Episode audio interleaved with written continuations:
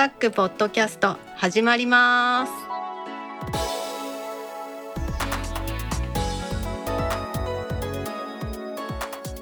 2021年10月1日タックポッドキャスト2第162回目の始まりです。この番組は天王寺アップルクラブの大道とコメントのコーナーからはタックメンバーのひまちゃんとお届けします。今週の配信は北尾姫がお休みをいただいておりますのでコメントのコーナーからはタックメンバーそして電気屋ウォーカーのパーソナリティ山小屋キャストの企画パーソナリティでありますひまちゃんがパーソナリティとして出演してくれます。コメントのコーナーをお楽しみにしてください。今日のオープニングで取り上げたいのは私大道がですね iPhone 13 iPhone13 Pro Max を買いましたというお話をしたいと思います。大道は去年も iPhone12 ですねプロを買いましてですね。その前は 10S だったんですね。でどちらもね小さくてどんどん老眼が進んできてまして12プロ買ったんですけどねもう。た直後からもう12プロマックスに買い替えるかと思うぐらい特に横幅が狭い画面が辛かったんですよね。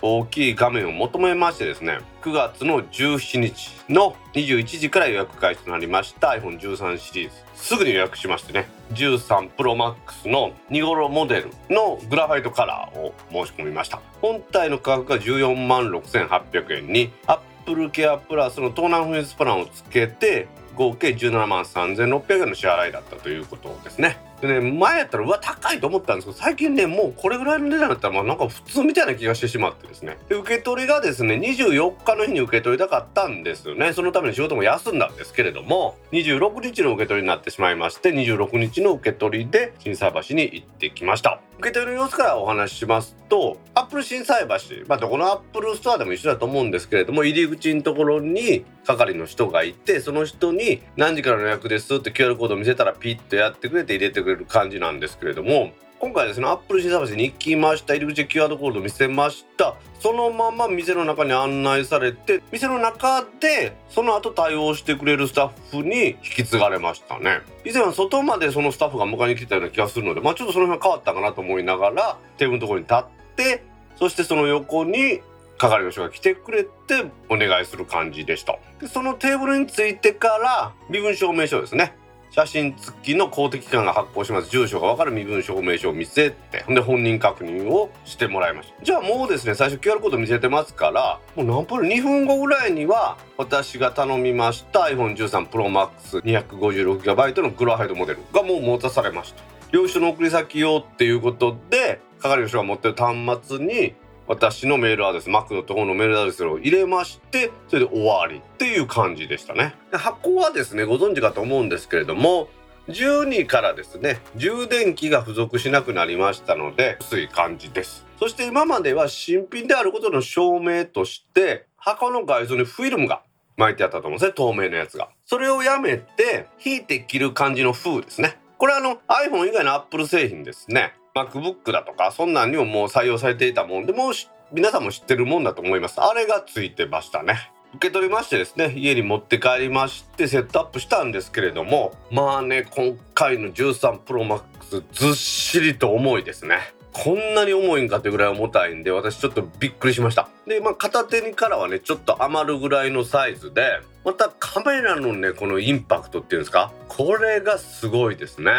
よく言われる3つ目なんですね。3つのカメラがついていてそれぞれ超広角広角望遠っていうことになってるんですがその一つ一つのカメラのレンズの直径これがですね 17mm あるんですよ。すごいでしょ？もうこれ蓋開けた瞬間すごいインパクトだったですね。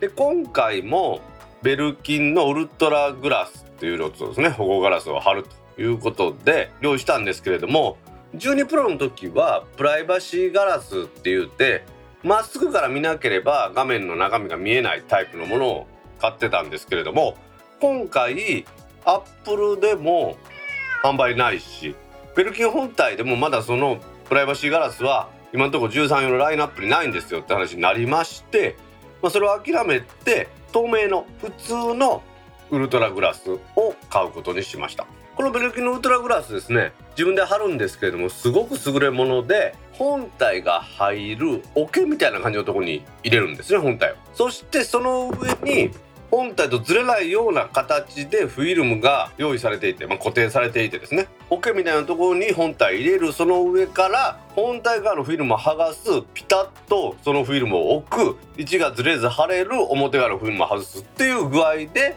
作業が完了するという簡単なものです。キットの中にねホコリを取るシールみたいなんでペタペタペタっとすることでホコリも取れますのでなかなか優れもんで私は毎回ね iPhone を買ったらこのベルキンのガラスフィルムを貼るっていうのやってますんでねこれも今回もバッチリでした。でケースはねギードデザインさんのソリッドバンパーをいつもつけてるんですけれども今回ギードデザインさん12からタイプが変わりまして13になりまして本物を手に入れてからもう一度最後の仕上げをすると。いうことでしたので発売が12月ということですからいつものようにアップル純正のシリコンケースの赤を準備してねそこに入れました。このね純正のケースもなかなか優れもんで先ほど言いました直径が 17mm もある大きなレンズ群3つ。これがですね本体からドーンと飛び出してるんですね、まあ、目測で見ると 3mm から 4mm ぐらい飛び出してるんです。その飛び出しているレンズをこの純正のシリコンのケースは。うまく保護するようにそこまでこう高さを合わせてですねやってくれていますのでこれもなかなか優れもんだなというふうに思っています。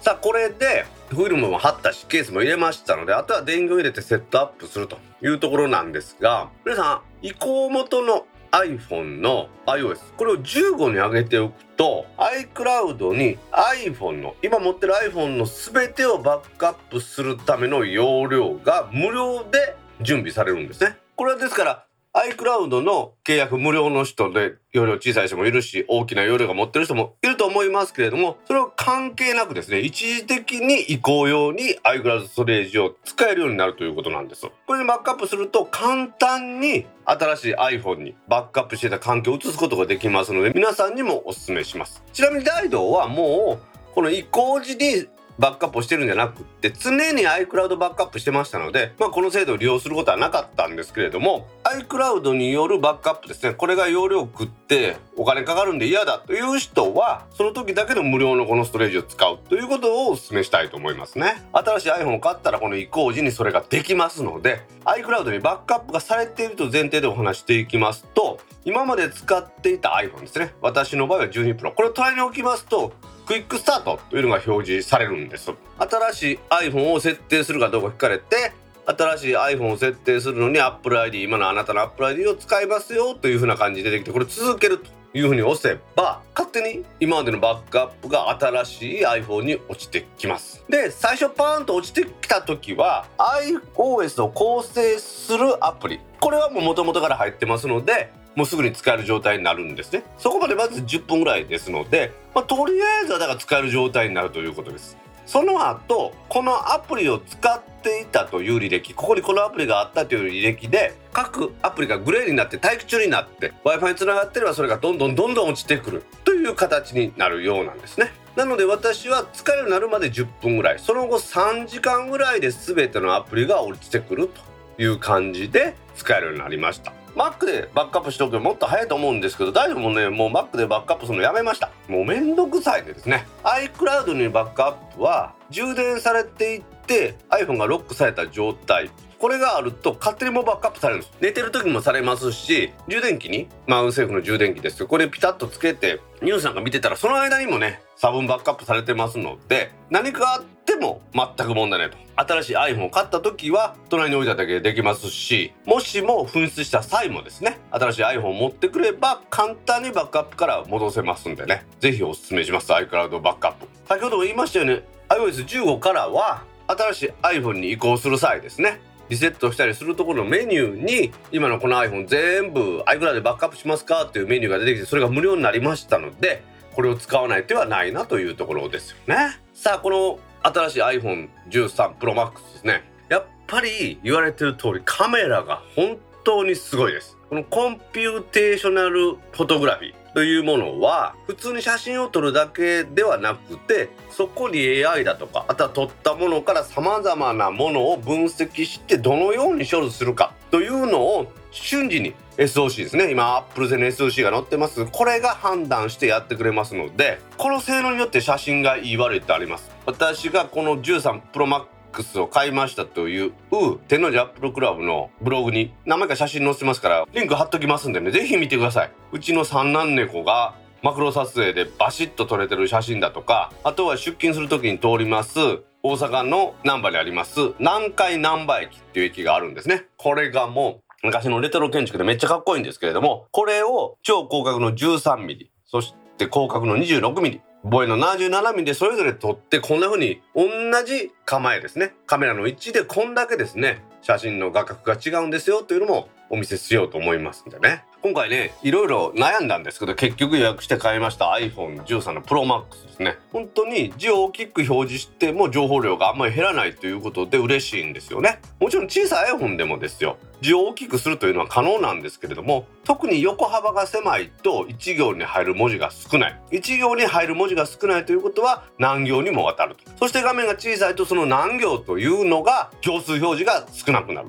ということで情報量が少なかったんですが13 Pro Max にして本当にね情報量が多いまま字を大きくできるので助かっています。この iPhone13 Pro Max 買うにあたりましてダイドは今まで使ってました12 Pro それと iPad mini 5これを集約してこの間の大きさにしようということでもうどちらもね手放すということでソフマップに売りに行ったんですけれどもなんと12 Pro の方は8万4000円という下取り価格。iPad mini の5も3万6000という高額で買い取ってもらいましたので合わせて12万円という買い取り価格になりましたのでだいぶですねこの13 Pro Max を買う軍資金になりました。まあ後からの話なんですけどね。売る気も最初からあったわけじゃなくてもういらんから邪魔やから売ろうと思ったらそうなったんでなんか棚からボタン持ってみたいでラッキーな気持ちでいっぱいです。来年に iPhone14 というものが発売されるかどうか分かりませんが来年はまた大きく形が変わるんだっていうね噂もありますけれども大道としてはやはりこのようにカメラが綺麗でさらには大きな文字で表示してもたくさんの情報が得られるというこの iPhone13 Pro Max かなり気に入ってますのでね。1年間は絶対使いたいと思います。もう当たり前かもしれないですけどね。皆さんにもねこの iPhone13 シリーズおすすめしますので是非ね迷ってる方は購入を検討してください。それではタックポッドキャスト2第162回始まります。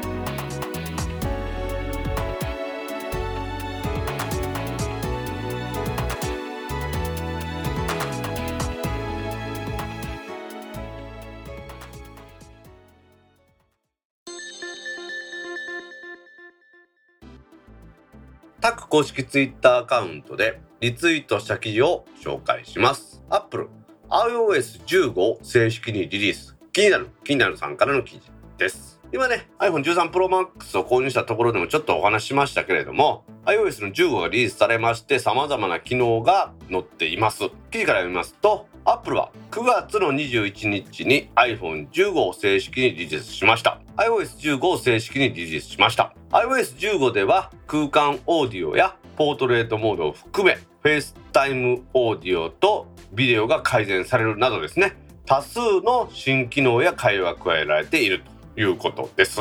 大道が実は今回の iOS15 これで注目していますのは iPadOS ではすでに可能であったアプリ間でのファイルとかテキストのドラッグドロップというものが実は可能になっています。実際私もこの iPhone13 Pro Max の画面で Twitter からの引用を Google ドキュメントに貼り付けてそして見たりとかっていうのも実際にやってみましたがちゃんとできるんですよね。もともと iPadOS はマルチタスキングというのがありましてスプリットモードみたいな感じでですね画面の右と左に別々のアプリを立ち上げるということができましたけれども iPhone はあくまでもシングルタスクですから一つのアプリしか見えない状態ですね。それでも実はアプリ間でドラッグドロップで様々なことができるんですよね。テキストを例にとって誰でもやってみたんですけれどもブラウザーのテキストをメモ帳に貼り付けるという場合ブラウザーがそのテキストをですね先に指定しておいてそれをドラッグします。そしてドラッグしたままで別の意味で画面を下から上にスワイプしてアップスイッチャーですね。アプリを切り替えるスイッチャーを起動してメモ帳アプリがもう立ち上がってるんだったらそのアプリをタップしてそして貼り付けたいメモのところにそれをドラッグダンプしたを話すということをやればテキストがペーストされるということなんでこれかなり便利なんでね。あんまり使ってないかもしれませんが大道はこの皆さんからの番組のコメントだとかあとはニュースを集める際にニュースサイトからあこの言葉を引用させてもらおうかこの情報を引用しようかという時に Google ドキュメントにいっぱい貼り付けたりしますんでこれ便利なんでね。びっくりするぐらい便利になったと思ってます。その他注目されてる機能ですね。いろいろあるんですけれども集中ボードというのができるようになって様々なシチュエーションに合わせてこの通知は行う行わないとか決めるようになりましたね。あとはサファリのタブバーが下になりました。私はこのタブバーが下になったことによってスワイプしてタブの移動が可能なんでいいと思いますがなんか評判悪いみたいですよねあとはウォレットが進化しまして対応してる車だとかあとはドアのキー解除するような今 IoT の機器ありますけどもあれ対応してれば iPhone 側から開けることができるというのもいいですよね。で写真アプリが進化しまして撮った写真の上にスワイプすると情報パネル出ると思うんですけれどもここに使用されたカメラとかレンズとかシャッタースピードファイルサイズこれがかなり詳細に出ますので今までもね出てたんですけれどもさらに詳細になりましてすごく分かりやすくなって比較しやすくなりましたのでこれもかなりいいなと思いますよね。あとはヘルスケア機能とし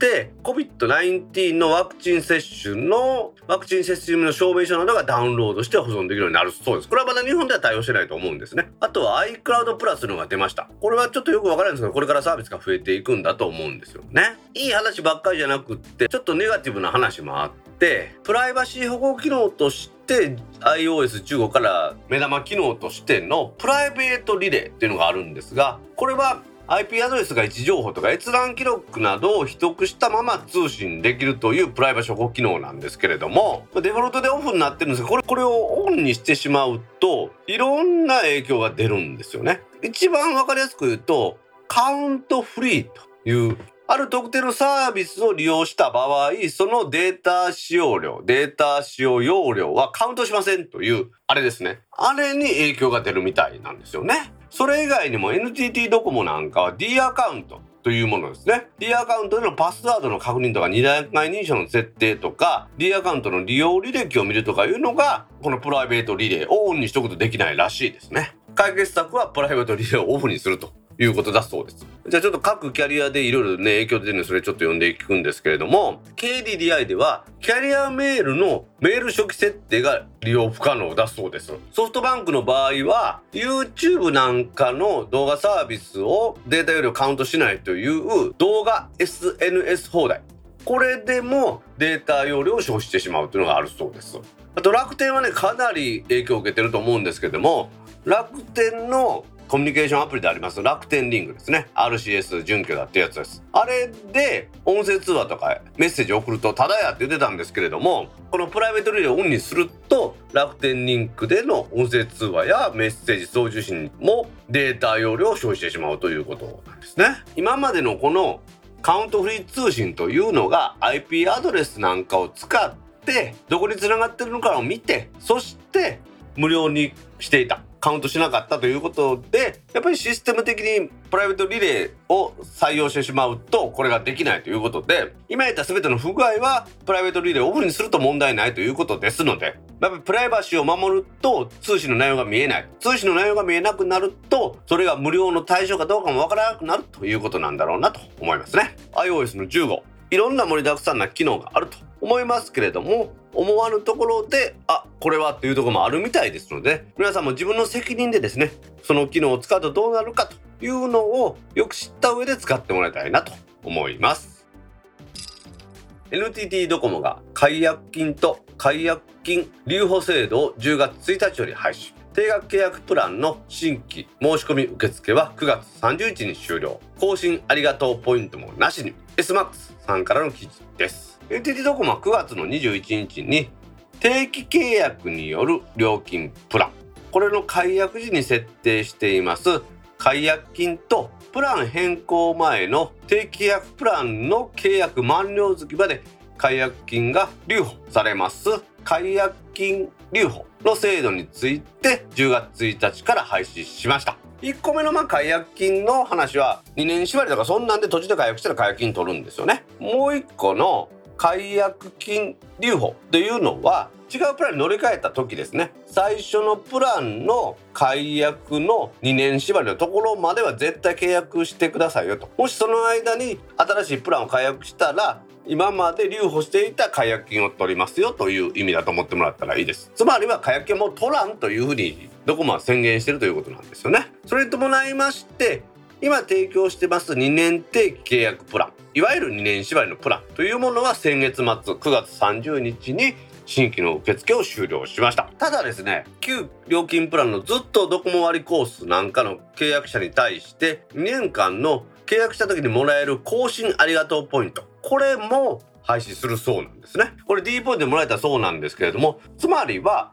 2年縛りがあって2年縛りで終わった時にありがとうって言うて D, D ポイントがもらえたっていうのもなし2年間の間に解約した場合の解約金もなしということで正常な状態に戻ったんじゃないかなというふうに私は思っているんですよね。ドコモ自体はすでに総務省からやいやいやいや言われまして新料金制度として定期契約とか解約金がないプランっていうのがあったんですけれども少し安くするということで定期契約とか解約金のプランっていうのも用意してたということなんですね。これがもう10月1日から全てですね解約金というのが廃止されまして定期契約のあるプランの新規受付そのものがなくなってしまうというところなんですよね。新規契約が終わってしまう定期契約プランというのが何種類かあって 5G ギガホプレミア法人定期ギガホプレミア2年定期 5G ギガライト法人定期ギガライト22年定期携帯プラン22年定期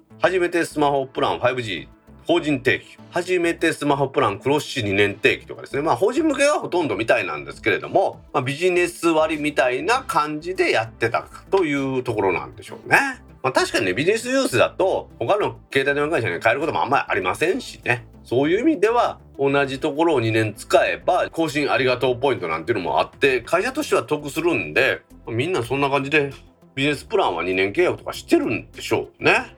まあしかしねこの携帯電話の2年縛りっていうのは当初自分でその2年縛りの解約もしくは契約更新できる月契約を変更できる月っていうのを知らなければいつの間にか終わってしまっていてその月以外で契約を変えようとしたりとかしたらねこの解約金ってねどこも言ってますけどつまり違約金ですよ。はい、そんなんを取って何万円とか取ってた時代もありましたもんね。そこでね料金プランを変更させずにバカ高いねもうキャリアのプランに入らせるっていうのをずっとやってたんですけど総務省がね何年も何年もかけましてやっとのことでこのべらぼうに高い毎月の通信料金、ね、基本料金というのをやめさせたというのは私大きいと思うんですよね。2年間ね定期契約してくれましたら安くしますよっていうねこの制度も私もだいぶおかしいと本当思うんですよね。これ2年間契約してもらうのは正当なデータ通信料金を払うんじゃなくて基本料金をがっぽり取ってってそれが2年間絶対お金が入ってくるという確約があるのでっていう話。さまざまなサービスを実施してたんですけれども。やっぱそれはそれでまあそ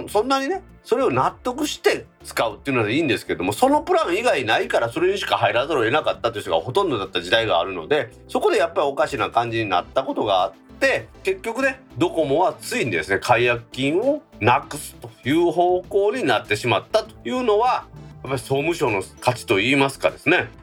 各キャリアの料金制度が負けたということなんだと私は認識してるんですよね。昔はね、携帯電話なんて言うと、最新の機種は別ですけどね、ちょっと古い機種、半年ぐらい前に発売された機種なんかは、2年契約してくれれば、ただみたいな値段で手に入って、そしてその代わり毎月毎月1万円近くですね、通信料金、キャリアに払うっていうのが当たり前だったんですよね。今はもうオンラインプランなんていうのが3000円前後で2ギガ使えてそしてもうちょっとねあと500円ぐらい払えば通話定額なんかもついてしまうということで月4 5 0 0 0円で終わってしまうという時代になりましたのでやはりこの2年契約プランなんていうのも流行らない時代になってきたのかなというところなんですよね。携帯電話の普及基地局の建設というものにキャリアが縛りをかけてですねそして収入を増やしてサービスを拡充させたというところでは仕方なかったこのですね定期契約というもの。最近の傾向ではねもう悪としてしか思われてませんのでね。どこもこの解約金制度をなくすということはキャリアの料金制度の改革になるのかなと思います。au UQ モバイルが iPhone iPad 向け故障紛失サポートを拡充。Apple Watch 向け修理サポートも提供開始。IT メディアモバイルからの記事です。KDDI と沖縄セルラー電話。まあつまり全部 KDDI グループなんですけれどもこれが9月の24日から KDDI と沖縄セルラー電話が販売した iPhone や iPad を対象とする端末保証サービス故障紛失サポート with Apple Care サービスの提供条件を変更するということです。KDDI と沖縄セルラー電話ですけども以後 KDDI って言いますね。9月の24日以降の加入者は原則として機種変更やサービスを解約するまで保証期間が永年となる。永年となるほか各種サポートサービスにおきます保証適用回数が増えるということですね。アップルウォッチの話をちょっと後にするとしてですね KD ではもともとアップルケアプラス au 端末サポートというのをやってたんですけれども KDDI で買ってもらった端末に関してはその後キャリアと契約があればですねアップルケアプラスサービスとして4年間利用できるというようなサービスを提供していたんですよね。でその時は加入期間中に4回までの修理保証というのがもらえたんですね。通常のアップルケアは2回まで。ですのでそれでも得だったんですよね。で今回は修理保証自体が永年契約になる。つまり解約するかその端末を機種変するかにしてくれる上にですね紛失盗難保証の利用回数は4年間で2回までだったんですがそれが1年間で2回までに増えます。とことは永年保証ですから5年間その端末を使えばですよ。年に2回ずつ修理されて期間中ですね5年で10回までは無料になるっていうことになりますよね。これはもうだいぶすごいことだと思いますよね。この故障不サポート with Apple Care サービスは au ブランドもしくは UQ モバイルブランドで iPhone や iPad を購入する際のみに申し込みます。購入後の申し込みはできませんので購入時のみしかこれできませんここが注意要するところです。月額の金額は端末によって違うんですけども一番安くて590円。一番高くて1309円。ということだそうです。これすごいですよね。アップル単体私も入ってますけれどもアップルケアプラスだったら2年間しか保証されないのを。au で端末買えば4年間に長くしてくれていたのを永年にするということですからこれはだいぶ大胆な感じですよね。やっぱいいですよね。うん。さらにさらにですね Apple Watch のサポートもしてくれて修理サポート for Apple Watch という名前でサービスがあって通常の Apple Watch 用の Apple Care Plus に au 独自の保証サービスを付加してくれています月額料金は端末によって違うんですが220円から357円でこの十分リーズナブルな価格で4年間このサービスが受けられます自然故障時の修理はもちろん無料ですしバッテリー交換ですね。これは加入期間中に新品用の80%未満になった場合です修理料金を税込みで9200円に割り引いて1年間に2回と。そしてアップルからのテクニカルサポートも受けれるということですね。iPhone の保証は永年にして。Apple Watch の保証は4年ですけれども今回から au で入れるようになるということなんですね。これ au だいぶ攻めてきてますよね。別に Apple で買おうが au で買おうが端末の値段はそんな変わらんわけですから au で端末を買っ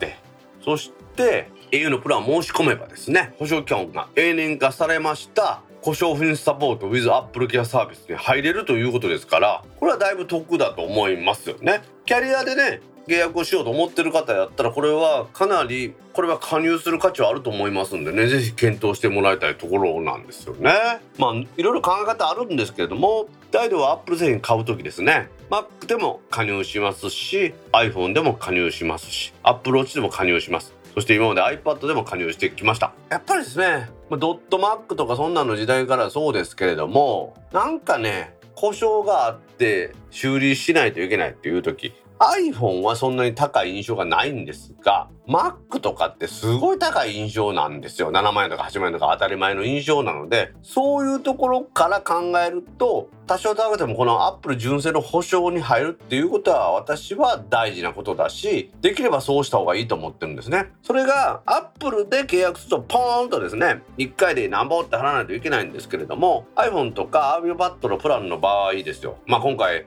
Apple Watch もですけれどもキャリアがですね月々払いにしてくれて途中でもし売ったりすればその以後は払わなくても済むということでできますのでねこれもね入ってみる価値はあるんじゃないかなというところなんですね。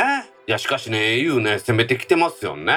料金プランではポボ2.0というのを出して月々の基本料金はゼロから始めるというのもやってますし iPhone、iPad の保証を永年化するというようなこともやっています。これからねこの au の動きにもね注目していきたいなと思います。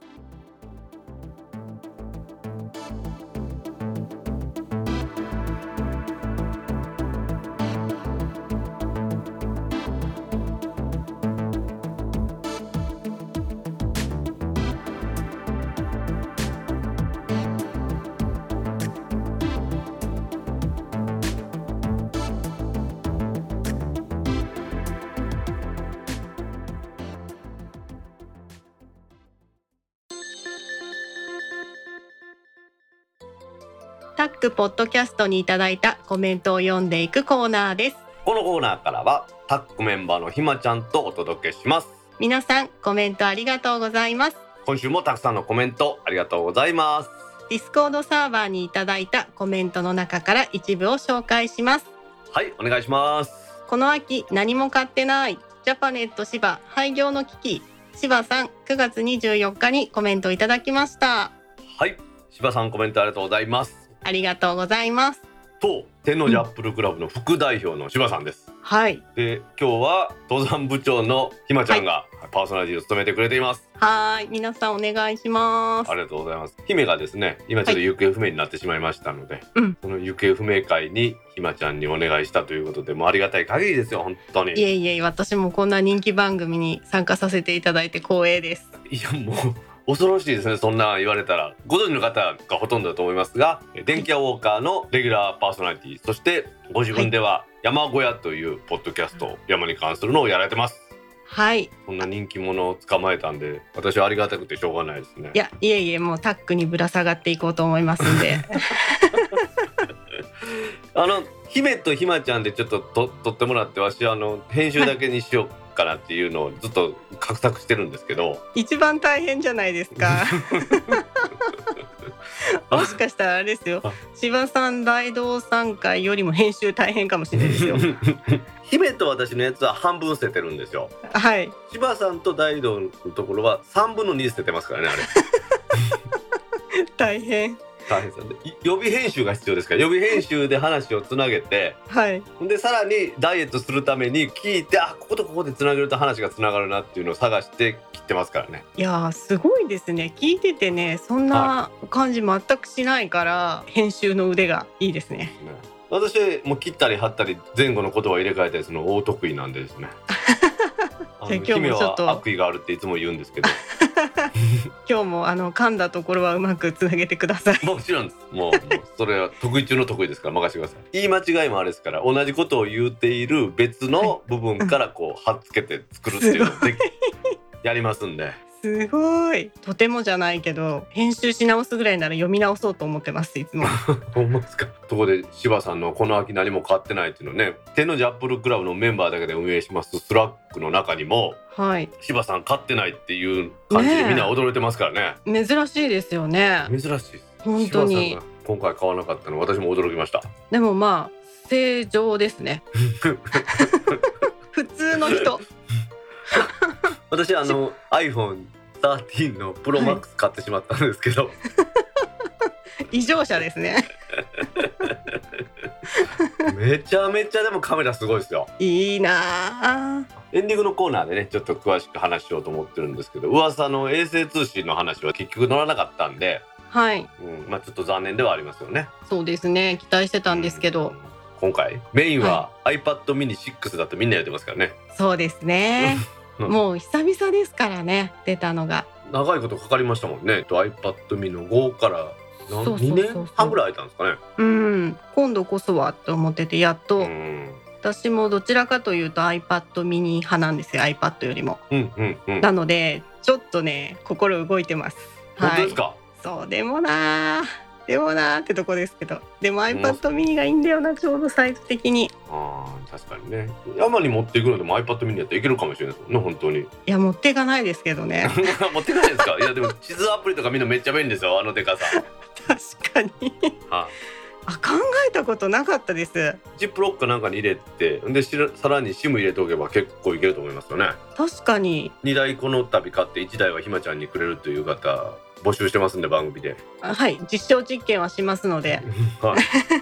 実証実験してそのままデモ機をひまちゃんに使ってもらいたいという既得な方は、あのタックポッドキャストまでお知らせください。はい。えっ、と Mac もありますしアップルウォッチもありますし、まあ、アップル製品は全部あるから何でも実験はできますんで。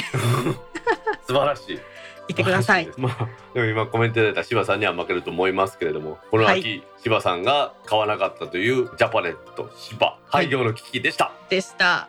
はい、柴さんコメントありがとうございました。ありがとうございます続いて第161回拝聴しました。前回の自分のコメントで Apple Watch があるから iPhone のロック解除は問題ないと言ったら iPhone13 Pro と Apple Watch 5の組み合わせでロック解除できない不具合にはまってしまいました。ネタ的には美味しいのかな？クラムさん9月26日にコメントいただきました。はいイクラムさんコメントありがとうございます。ありがとうございます。イクラムさんは Apple Watch があって iPhone のロックの解除ができるということですがやっぱりタッチ ID がいいなって話をいただいてたんですね。うんうん。でまあ逆説的に言うとタッチ ID がなかったもまあ Apple Watch があればいいかと。 Apple Watch 持ってる人間にとってはそれでいいよねって話をされてたらはい。なんと iPhone13 シリーズの不具合と言いますか。何か不具合あるみたいで Apple Watch でのロック解除。これがどうもできないようになってるみたいなんですよね。ですね。はい。みたいというか私も今そうなってます。あ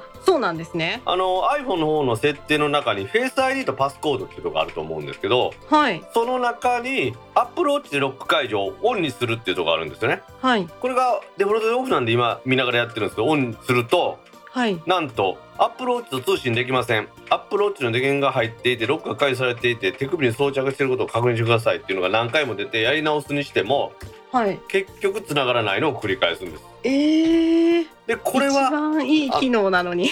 そうなんですよ。せっかくねアップルウォッチ持ってる良さっていうのはそこにあるのに、まあネタ的には美味しいって言ってますからもうそんなことがネタにと思ってる ようではもう中毒者ですからね。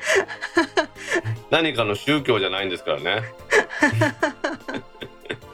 まさかこんなこと起こるとはみんな思ってませんでしたのでみんな驚いてるところですね。しっかりしてよって感じですよね。アップルウォッチをうん。使っての iPhone のロック解除って iPhone 側の w i f i をオンにしとかないとダメっていうことで、あそうですね。うん、私今まではうん。家から出たらエレベーター行くまで w i f i オフにしてたんですよ。はい。でないとほら通勤に使う阪神電車親切やから駅にいっぱい w i f i があってですね阪神電車の うんうんうんそれにつながろうとしてうまくいかないっていうことが多々起こるのであはい。言ってたんですけどそれ切るとダメだったんでオンにする。オンにするとはい。止まるごとになんかつなごうとするを繰り返してですね。はい。でイラッとするというですね。ありますね。はあ、あれ何なんですかね。しかもこの辺りの w i f i につながないようにするはできるけどうん電車で移動するとこうどんどん場所が GPS 的に変わっていくじゃないですか。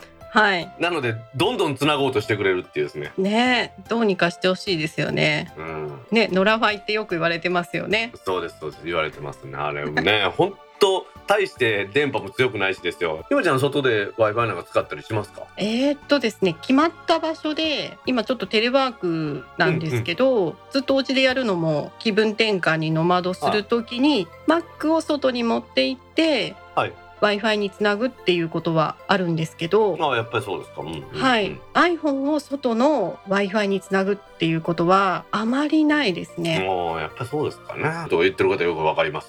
うん。確かに iPhone の w i f i を外でつなぐっていう気にはならないですもんね。どうせモバイル通信が使えますもんね。そうですね。Mac はね残念ながら SIM が入らないので w i f i で使うしかないので w i f i につないで使うかと思いますけどね。うん、 Apple Watch で解除するためのあの w i f i をオンにしておくっていうのは野良ファイににつながるんで鬱陶しいです。ですね。はい。イクラムさんあの全然ハマってしまったらネタ的に美味しくないですよ不便ですからねあの早いアップルの改善の対応を待ちましょましょう。うイクランさんコメントありがとうございましたありがとうございました。続いて購入したばかりの iPad Pro で全て事足りているのに発表された iPad mini を見た瞬間ポチッとしてました。iPhone13 も気になるし2回目のワクチン接種で3日寝込んだら頭がおかしくなっています。ジャパネット柴さんに煽られていないのになぜか手元にプロマックス13とミニ13がある。バットさん9月23日にコメントいただきました。はいバットさんコメントありがとうございます。ありがとうございます。今回は画像付きでいただきました。すごいですね。2台ですよ2台。赤赤いのとこれシルバーですかね、はい。2台ありますね。すげえな。すごいですね。これ2台で？20万ちょっとするでしょうね。しますね。しかもあれですね。iPad mini もポチってるからまだ届いてないだけですねこれ。そうですよ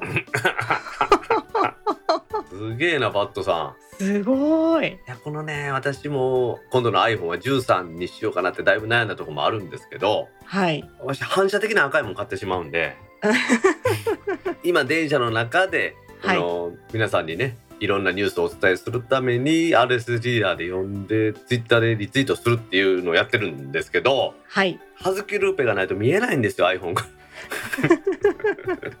これが耐えられなくて私は13 Pro Max を買ってしまいました。はい。すごいやっぱりね横に広くなったので。あーなるほど、文字数が多いでしょ。文字数が多いので、うん、たくさん表示できるので字を大きくすることができるんですよ。はい。別にどの端末でも字を大きくすることは可能なんですよ。画面の小さいもので字を大きくすると情報量が減るんですそうですね。見やすいけど見にくいですよね。はい。5行ぐらいとかなっちゃうんですね。わかります。いつもあのうちの母上が、はい。お姉ちゃんちょっと iPhone 見てって言って渡されるんですけどあまりにも行数が少なすぎてよくわからない 情報量が少なくなりすぎるんです、あれ。あれはあれで見にくいですね。あれはあれで見にくいんですよ本当に。字は大きいんですけど情報量が少ないというこのジレンマですね。じゃあ字を小さくすれば情報量は多くなるけど字が見えないっていうですね。はい。そしたらもうね Pro Max 一択ですね。今回あのまあちょっとねオープニングとかでも話してるんですけど3倍ズームというか3倍の望遠レンズが入ったんですよね、うんうんうん。えっ、と何ミリ相当やったかな？今朝もちょっと写真70あ77ミリ相当になってますね。うんうん。77ミリと26ミリ。すみません一番高額は13ミリでした。おうーん。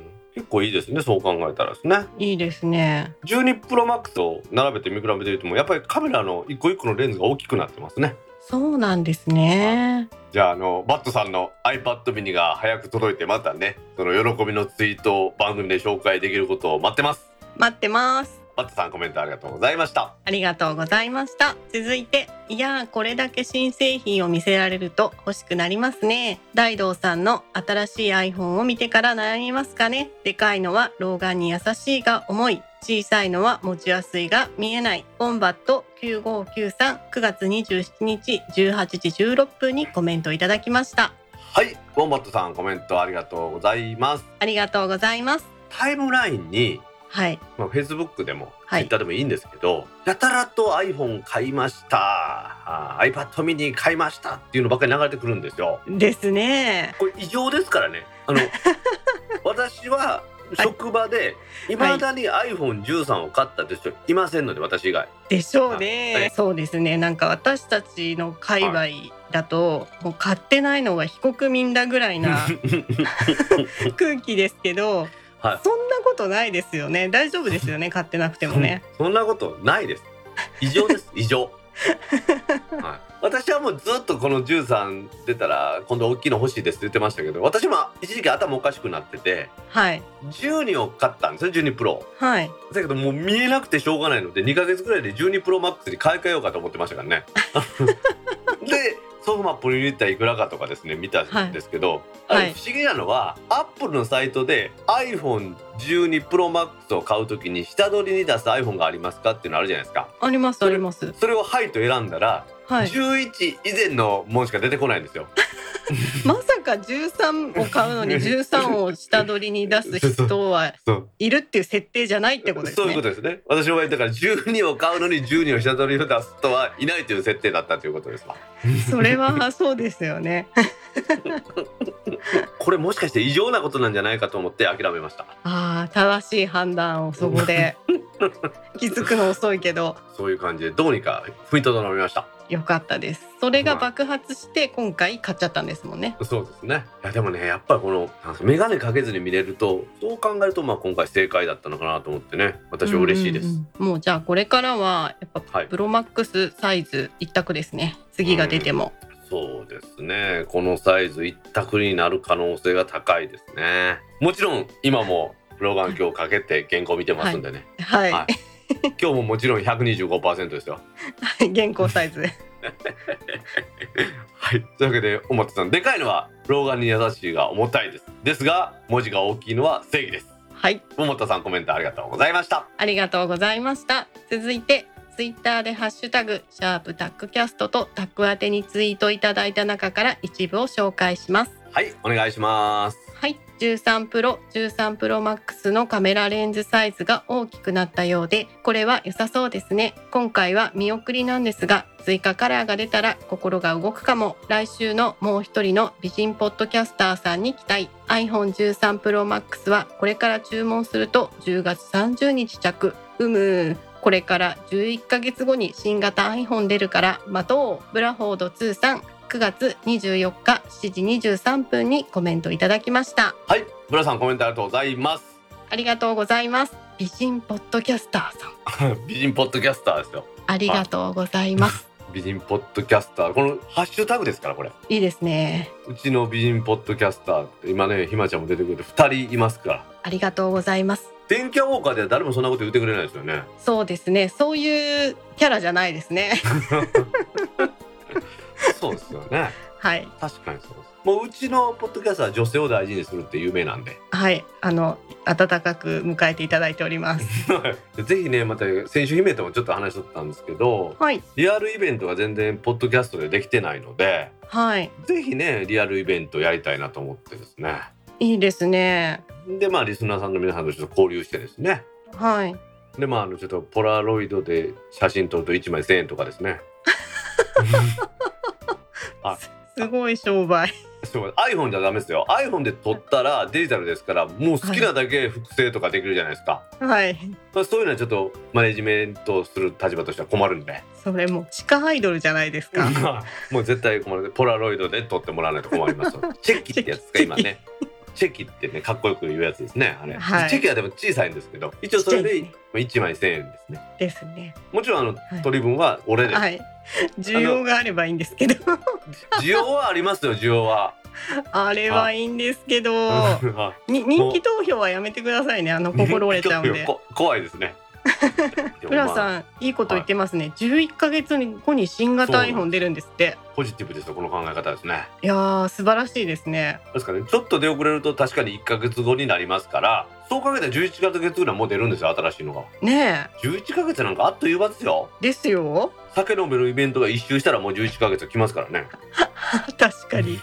はい。あの私も今回ね見送り組なんですよ。はいはいはい。はい。なのでえこういうポジティブなコメントは大切にしていきたいと思います。まあ噂レベルですけど14で刷新されるってみんな言ってますもんね。いや今回こんだけ抑えられたんですから次うん。はっていう思いますよねみんなね。ねがっつり来るような気しますよね。ですよね。そういうわけでブラさん今日もねもう一人の美人ポッドキャスターにブラさんのコメント読んでいただきました。満足いただけたでしょうか？はい。ブラさんコメントありがとうございました。ありがとうございました。続いて明日は朝店舗受け取り夜宅配受け取り2回楽しみます。みどりんさん9月25日21時33分にコメントいただきました。はいみどりんさんコメントありがとうございます。ありがとうございます。みどりんさんもあの iPhone と iPad mini どちらも買うというあのあれですからね暴挙に出て、すごいですね。あ片一歩は店舗受け取り片一歩は宅配で受け取りだったということらしいですすごい楽しい。本当楽しみが2回。12シリーズ持ってた人にとっては、はい。iPad mini の方がワクワク感高いやろうなと思いますよね。それはそうですよね。うん、だってミニの5からやったらだいぶ進化したんでこれはワクワク感高いですもんね。すごい。いや私も買うなら iPad mini だな今回は。うん。買ってないけど 買ってないけど今持ってる iPad の下取りの金額とかめっちゃ調べちゃった なるほどなるほどなるほど。はい。下取りがいいのか売るのがいいのかってやっぱ売る方がちょっと高いような気するんですけどその辺はどうなんですか？いや圧倒的に売る方が高いと思います。下取り安いですね。うんでもあの下取りだと、はいそんなにうるさいこと言われないんですよね。傷ついてるとかそんなんでも同じ値段で取ってくれるって感じですか、はい。振れ幅がない。よっぽど何か故障しててるとか、すごい大きな傷があるとか、うん割れてるとかそういうことじゃない限りは、なんか細かくチェックされないのと備品類もあのそこまで本体さえあればいいっていう感じなんで。それ聞いたことあります？なんか下取りって本体さえあればいいんですよね。そうなんですよアップルのは、うん買い取りってあれですもんね。なんか、えーケーブル内マイナス何点箱内マイナス何点とかそんなんですもんね。そうなんですよ。だからケースバイケースで場合によってはもううるさいことを抜きにしてっていう場合は下取りに出しちゃった方が、まあ、確実にその金額は引いてくれるんで年金物な場合はその方がいいのかもしれないですね。今回私 iPhone12 Pro と iPad mini の5をソフマップの中のあの買い取りしてくれるとかあるじゃないですか。はい、まあここに持っていこうと思ってるんですよ、まあ、2つで7万ぐらいになるかなって期待してるんですけど。うん、そんな安いかな？2つで。はい、プロマックスに払ったお金の実質が10万円ぐらいになるんでですね、まあ、10万円ぐらいはまあしょうがないかなと思ってですね。ちょっと皆さんここで気づいてると思うんですけど、はい。iPhone にはい。10万円でも高いのに実質10万だって言ってるこの異常な状況 お気づきでしょうか？実質10万なんかただみたいなもんですよ。もう10万まではただですもんねそうですね。年に1回の iPhone にはただです。1回までは OK で1回年に1回まで OK です。はい。11ヶ月私ブラさんと違って待てないんでですね。怖い怖い怖い。ジャパネット組織怖いわ。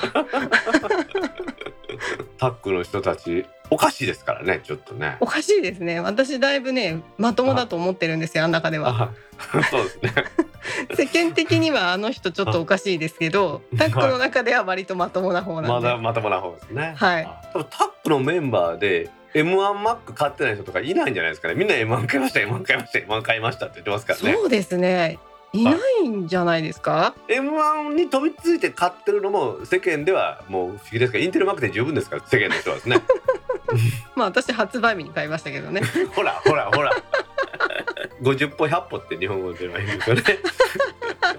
このみどりんさんのね、朝は店舗、夜は宅配受け取りっていうのもこれね、アップルファンの醍醐味だと思います。羨ましい限りですはい。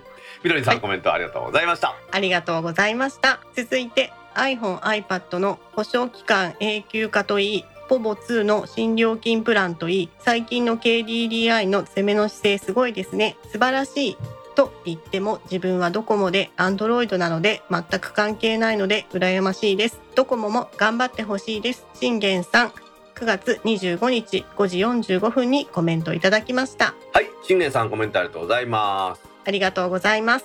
だいぶね、KDDI 最近攻めてますね。そうですね期待値高いですよね、うん。今回ね、ちょっと衛星通信を含めた話、KDDI エニューでしますんで、その話をちょっと置いといたとして、はいほぼ2.0ですか。はいあれもすごいですよね。ちょっと惹かれました私うん。まあ、ただの楽天モバイルが0円で1ギガまでっていうのとはちょっと姿勢が違うような感じではあるんですよね。うん。うん、あくまでも0円というのは基本料金でトッピングでお金は使ってくださいねっていう感じのようですね。そうですよね。うん、それでも私は基本料金は0円にしたっていうのはすごいなと思いますね。すごいと思います。私がですね今、うん。iPhone と、まあ、楽天ミニを持ってるんで楽天回線はそっちに使ってるんですけど、うん。iPad が一応セルラーモデルなんですけどはい。今、SIM 入れてないんですねほうほうほうほう。で結局本当使う時外で使う時と使わない時の差が激しいのに、まあ今、うんなんで最低でも500円ぐらいかかりますよね一月に、うんちょっともったいないなと思ってたんでこれいいなと思って iPad の方はポボのこのポボ2にしようかなって今ちょっと思ってます。そうですか。うん、MVNO ではなくってもうはい MNO たるキャリアにするっていうふうに最近みんな考えるようになってきましたよね。はい、KDDI のこのはい今回のやつはだいぶ攻めてますよね。そうですよね。多くの人にこうなんでしょう使い方の選択肢を与えたっていう感じがうんしますよね。うんしますね。やっぱやればできるっていうのが私ね今回のことで分かったんですよ。なんかキャリアはいつもなんか設備投資をたくさんしてるからその関係でお金回収しなあかんから安くでけへんみたいなこと言うてたじゃないですか昔。言ってました。そんなことねえじゃんってやつなんですよね。はい。やればできるんじゃんってやつですよ、今回本当にね首相のおかげで一気に進みましたからね、うん、まさにその通りですやっぱり総務省が長いことね各キャリアと戦ってたというのもありますしうん。結局転がり出したらみんな各キャリアは創意工夫してはい。自分のところでお客さんが来てもらうようにってこうやって工夫するわけですからこれは本当にいい流れになってきましたんではい。ぜひね他のキャリアもねうん。信玄さん書いてくれてますように、ドコモも頑張ってほしいですっていうね書いてあるようにドコモなんかもそれに追従してもらいたいですよね。そうですね。使う私たちもね賢くなっていかないと、い。キャリアに負けちゃうから。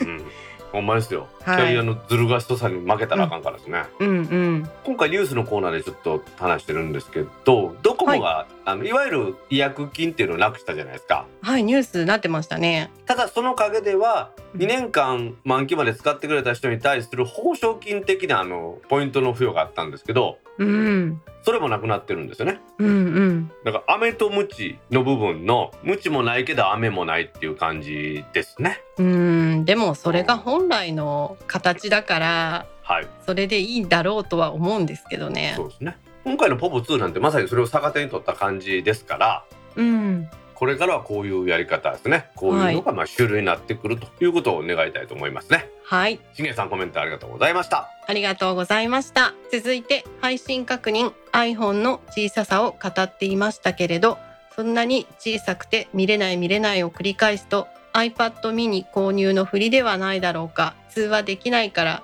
そうはいかないかな金華さん9月24日23時40分にコメントいただきましたはい、キカさんコメントありがとうございます。ありがとうございますはい、はい別に iPad mini に購入の不利じゃありませんから iPad mini 5もありますから。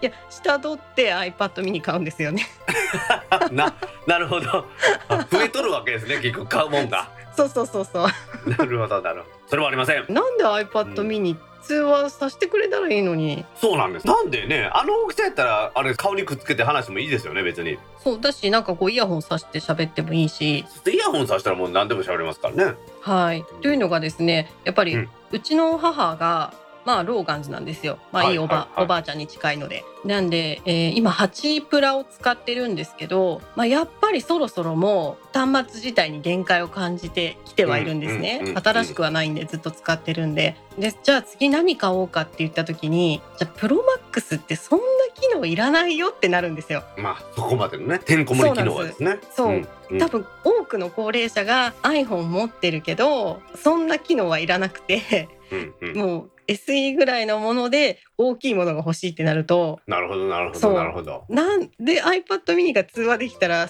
全て解決するのにって思うんですけどうん。そう確かにそうですね。そんな高くないしですね。そうなんですよ。うん。ほんと手頃でちょうどいいんででもね高齢者はやっぱね通話大事なんでやっぱりはい、音声でのお話が大事がこれじゃですね。はい。しかも有機入れなんかいりませんよ。液晶で十分ですよ。いや多分そんなところまでね本当求めてないと思うんですよね。でも今あの8プラにこう置き換わる機種がないのでうんうん。小さいのはやっぱりね見えないから嫌だって言うんでそうなんですよね。困りましたって感じです。私も結局8プラをはいずっと使ってます家では。あーやっぱそうなんですかはい。うちのねタックメンバーでもあり、はいゆっくりもばっていってねとうんいうポッドキャストを運営されてます中の人もこの度8プラ買いましたって言ってねタックの Slack に流れてましたもんね。ね言ってましたねということでやっぱり8プラは偉大なんですよ。そうなんですよあのー私の iPhone 貸してあげてもこれやっぱ、はホームボタンがないことにすごく抵抗があるみたいでおーそろそろでも変えてあげなきゃなとは思ってはいますここはじゃあ 10S MAX ぐらいで。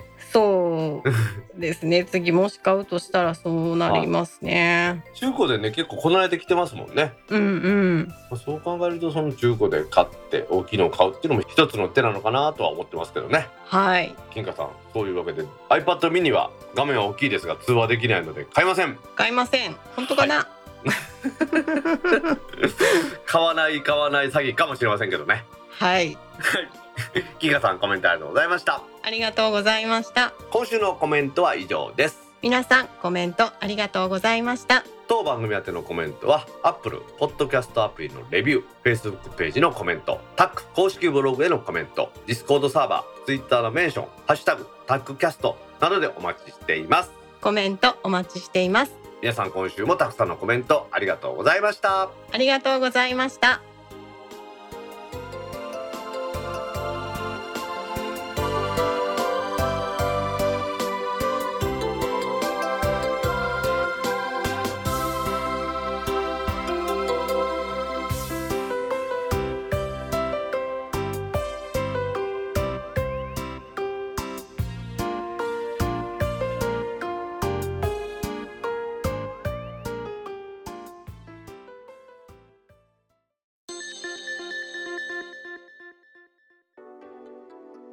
ッドキャスト2第162回もエンディングを迎えました。はーい。今週はですね KDDI がスペース X と提携衛星通信を2022年に商品化という話題を取り上げたいと思います。はーい。これもともとのこの話の始まりというのは私がひまちゃんの山小屋第16話を聞いてですねこういうツイートをしました。自分で自分のコメントを読むのは恥ずかしいんですが読みます。はい。山小屋第16話を拝聴いつも楽しい配信ありがとうございます。尾瀬ヶ原散策関西人としてはめっちゃ憧れます。湿地に咲く水芭蕉が見たいです。誰を誘っていこうかな。次回の配信も楽しみにしております。というツイートを上げさせてもらいました。はい。はい、それに対してですね小屋版のひまちゃんさんからこういうツイートがありました。お願いします。あの人携帯使ってるよ。とオゼのヒーローになれますよというのをいただきましてですね、あはい。これは iPhone13 が例の衛星通信に対応しておけば使えたけれども、はい。とりあえずはそれがないのでちょっと衛星通信についてニュースがあったなと思ってちょっといろいろ見てました。はい。ひまちゃんまずオゼはなぜ携帯電話使えないんですか？えーっとですね盆地で四方が山に囲まれてるので、はいはい、全く入らないですね。はい。近くに鉄塔も建てられない感じってことですねで全く入ってこなくて山小屋が中に何軒かあるんですけどはい増幅器はいというのは設置してあるので、うんうんうんうん山小屋の付近に行ったら入ることもあるって感じです。ああなるほどそういうことですねはいあ。ですけど基本はあの、まあ、沼地のところ歩いてるところはほぼ入らないですね。はい。その話よくわかります実は今回のはい。KDDI がスペース X と提携して衛星通信を2022年に商品化っていう話もはい。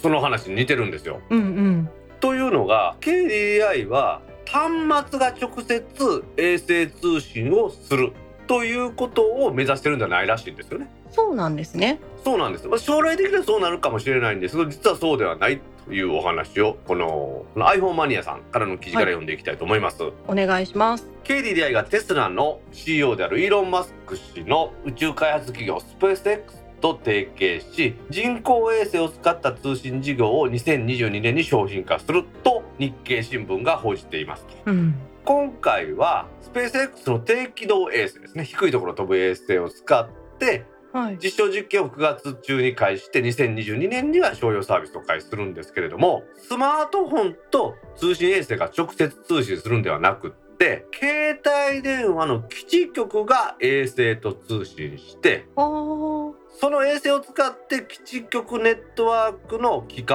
網に接続するということなんですね。なるほど。はい、ですので携帯でネットワークを整備しようと思うと、山岳部とか離島向けというのははい。なかなか大変なわけですよ。うん。その理由というのがそこまで持っていくのに普通光回線とか使うんですよね基地局まで。で、はい基地局に鉄塔があってそこに携帯電話に向かうアンテナを立てるっていうことをやるわけですよ。うん。こういう会社をバックホールって言うんですけれどもはい。コアなネットワークと基地局の間をつなぐ。こちらを衛星通信にお願いするそうするとどこにでも基地局が立てれるってことですよへえ、そう、あ、そうですね。そういうことか。だからひまちゃんが今リピーターみたいなのがあって山小屋の近くだけ使えることがあるって言ったじゃないですか、はい。そこの山小屋の近くまで使えるという山小屋まで持ってくる回線が貧弱だからあんまりたくさんの人も使えないし遠い距離も使えないわけですけど、はい。ここを増強するにあたってバックホール回線を衛星通信でやるっていうことで、まあ、どこにでも基地局が作れる可能性があるってことですよ。へえ。これがじゃあ進んだら別に iPhone が衛星電話対応じゃなくてもいいってことですよね。そうですね。そうですね。逆に言うとそういうことになります。うーん、すごい。ですのでこれがちゃんとパッケージングできてですよ。コンテナぐらいの大きさでそこに電源があって。はい。で衛星からの通信するパラボラアンテナがあって。はいそれでバックホール回線を衛星通信とでそれを経由でコアネットワークに行ってそこに携帯電話のみんなが持ってるハンディのはい携帯局に対して電波をばらまくアンテナが立つっていうことが可能ってことですよ。へえ、すごい。すごいでしょ？すごいこれがもし本当にそうなるんだったらすぐに au に KDDI に乗り換える。でしょ？でしょ？でしょ？うん。他にもちょっとねあの KDDI がこのスペース X と利用契約をやったっていう話でいろいろ調べていったんですけれどもはい。やはり同じ報道でスターリンクというスペース X の衛星通信サービスを基地局のバックホール回線に使用するとうんうんうん。そうすることによってスターリンクっていうのは今ものすごい数の小型の衛星を大量にやってましてたった軌道が550キロ地球から離れてるだけなので電波が強いんですよねなるほど。世界中どこでも使えますっていうインマルサットシステムとかっていうのは静止衛星なんで高度3万6,000キロにありますのでうん。それから考えると65分の1ぐらいの距離になりますから電波が強くなることになりますよね。確かに確かに。ですのでこのスターリンクのバックホール回線をうん、2022年をめどに1200局から順次開するという au ですよ。来てますよこのさっきねコメントのコーナーでちょっとポポの話しましたけれどもはい。かなり私は KDDI 攻めてきてると思いますね。やっうんうんうん。ぱり素晴らしいと思いますよ。KDDI はと今まで山に強いのはやっぱドコモって言われてたんですけどそうですね。正直すごく頑張ってるっていうのはあって他の山小屋とかに泊まっても KDDI の w i f i が飛んでたりとかうんうんうんうん。結構 au をしてるんですよねすごく力を入れてる山の電波に関してっていうのはもうここ数年間はいひしひしといろんな山に行くたんびに思ってます。今のお話で Wi-Fi の話ありましたけど、はい、スペース X のこのスターリンクっていうのはネットワークを提供しますから、さらに言うとその山小屋に Wi-Fi を配るというのもうん、高速通信、そしてその太い回線を衛星で構築するっていうのは得意なんですよ。そうなんだ。そうなんです。だから各山小屋に Wi-Fi スポットが当たり前のようにできるっていう可能性もありますね。これはすごいですね。すごいと思います。やっぱりネットって本当今もう完全なるインフラじゃないですか。ね、インターネットできないと結局ね水が出ない、ね、ガスが出ないと同じレベルでネットができないって瀕死に陥るのでその時に災害対策としても素晴らしいですねこれはこの技術は。だってリンクシスっていうベルキンのはい、メッシュ Wi-Fi を日本で発売した時にうんアジアのマネージャーの女性の方がうん、Wi-Fi はセックスの次に大事だって言いましたからね。だから人間の生殖行為が一番大事だと。はい今はその次に Wi-Fi が大事だっていい歌ぐらいですから、まさにひまちゃんの言う通りインフラですよ。すごい名言。はい。すごい名言だと。それが女性が言ったっていうのがすごいでしょ、この話。うん、もう忘れられないぐらい今焼き付きました。これが今はい 5G で盛り上がってる世の中ですけど、はいはなんかこうひっそりとこんな重大なニュースって感じですね。もっと取り上げられてもいいのになってちょっと今そうですね思いました聞いてはいて。やっぱりこの都会に住んでると、うん、そういうのってあんま意識しないんですけれども、そっかそっか、うんそうですね必要ないですもんね。そうなんですよ。でも、米星通信っていうのは、今言ったように過疎地とかはい山岳部、そういうところに対してかなり有効な通信であるっていうのがよく言われるところであって、実際にそうだっていうところなんでしょうね。私が今回アハモに変えたんですけど、はいはいはいはい。3G が入らないんですよ。あはまあそうですね、4G 以降ですもんね。はい、でやっぱりドコモが、えー人口カバー率 100%99% って言っているのは、うんうんあの 3G あってこそだと思うんですね。うん。やっぱりうんまだね 3G しか入らないところってあの山間部に行ってみるとすごくいっぱいあってああ、